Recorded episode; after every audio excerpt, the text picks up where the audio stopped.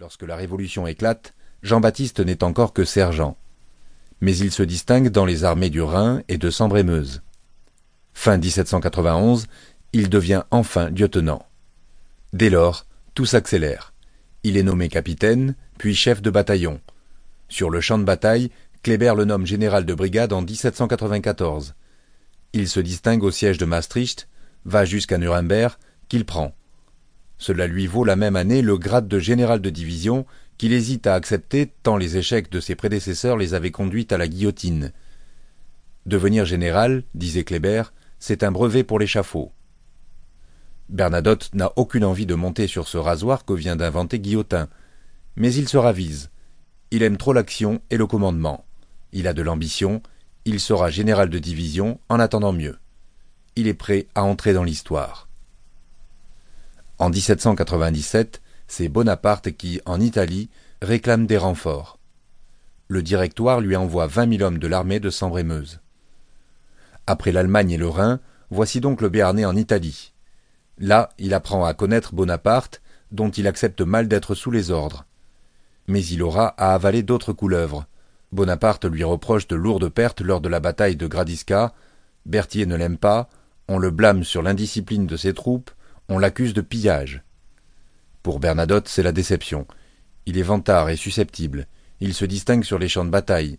Aussi, chaque fois qu'il estime qu'on l'a offensé, il demande un congé et déclare qu'il veut aller aux Indes. Malgré cela, on l'estime en haut lieu.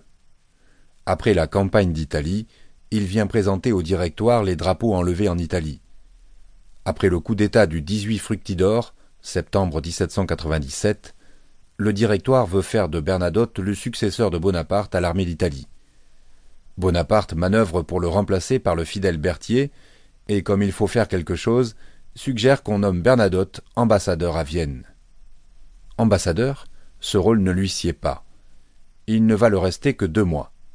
À son arrivée à Vienne, en février 1798, en bon patriote, afin de marquer son appartenance républicaine, il fait confectionner un gigantesque drapeau tricolore qu'il fixe au premier étage de l'ambassade. Grossière faute dans un pays où arborer le drapeau national est contraire aux usages et ressenti comme une provocation par la population. C'est l'émeute. Sept heures d'affrontement, de lacération, d'incendie du fameux drapeau. L'ambassade est sans dessus dessous. Le directoire refuse d'envoyer de l'argent pour effectuer les réparations. Les casseurs seront les payeurs. Ulcéré, Bernadotte rentre en France.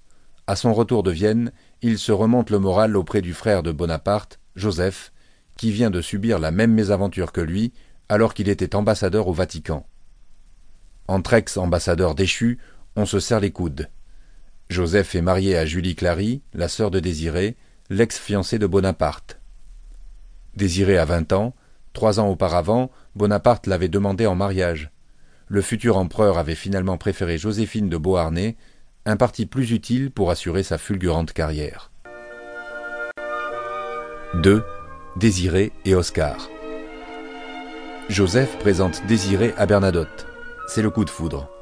Bernadotte fait sa cour au pas de charge. Désiré tombe follement amoureuse de ce beau et fougueux général. Trois mois après, le 17 août 1798, ils sont mariés. Belle destinée pour les filles de ce riche négociant en soie de Marseille. Les deux sœurs Clary seront reines, Désirée reine de Suède, Julie reine de Naples, puis d'Espagne. Deux mois après la noce, Désirée est déjà enceinte. L'enfant s'appellera Oscar. Ce fils sera leur seul enfant. Pourquoi Oscar? À cause de la mode d'Ossian. Ce barde écossais du Ve siècle, ce pré-romantique, au poème fantasmagorique exaltant la mélancolie aussi bien que la bravoure au combat, eut un fils, Oscar, tué par trahison, entraînant dans son deuil les sanglots éternels de ses parents, Ossian et Malvina. En cette fin du XVIIIe siècle, une vague d'ossianophilie a déferlé sur l'Europe.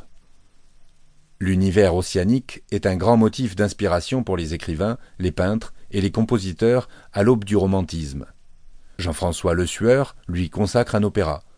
Plus tard, Wagner s'en inspirera. L'union entre Jean-Baptiste et Désiré fut loin d'être toujours idyllique, mais elle durera jusqu'à la mort, malgré les absences répétées dues à la carrière du mari. Ils passeront les trois quarts de leur